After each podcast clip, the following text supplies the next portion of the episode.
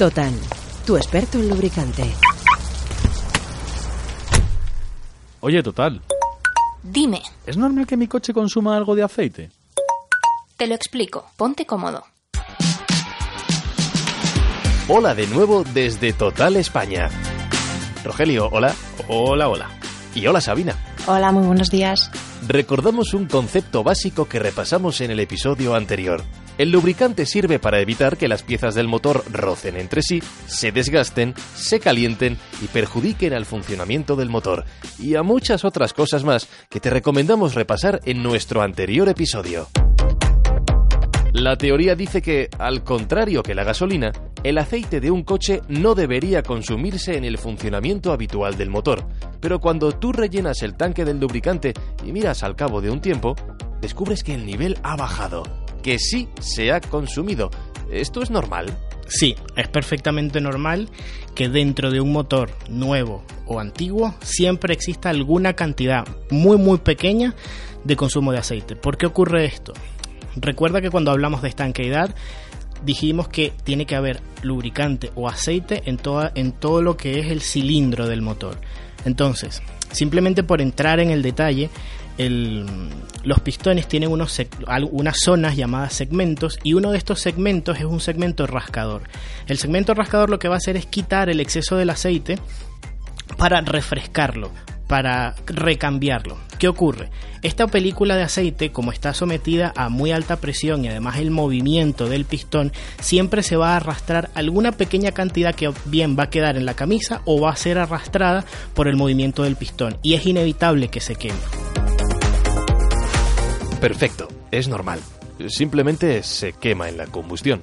Puede pasar, y de hecho ocurre, siempre que nos movamos en unos niveles aceptables, claro. Si la bajada es excesiva, puede ser una señal de problemas en nuestro coche, pero un consumo de entre medio y un litro por cada 10.000 kilómetros es algo perfectamente habitual. En este punto es importante distinguir entre diferentes tipos de lubricante. En primer lugar, tenemos que saber que el consumo no va ligado al tipo de aceite, si es sintético o mineral, sino que depende del fabricante de nuestro coche y el diseño de nuestro motor. Pero sí hay excepciones. Si cambiamos el tipo de aceite que utilizamos habitualmente, el consumo puede aumentar de forma temporal.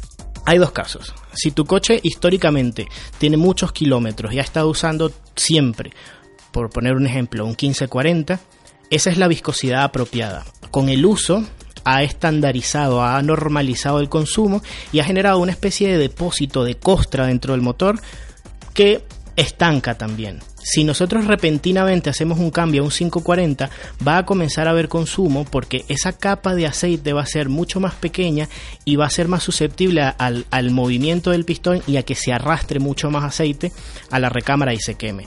Es decir, puede haber consumo cuando cambiamos de viscosidad de aceite a una viscosidad menor. Y otra cosa que puede ocurrir también es que gracias a las propiedades detergentes del, lubricante, especialmente los lubricantes poco viscosos, tienen una carga de aditivos que son muy detergentes. Esto puede ocasionar que se laven estas costras del motor y a propósito de cambiar de un aceite 1540 mineral, digamos algo algo antiguo por decirlo de alguna manera, a un 1040 o un 540 más o menos moderno puede ocasionar un lavado del motor y generar el consumo.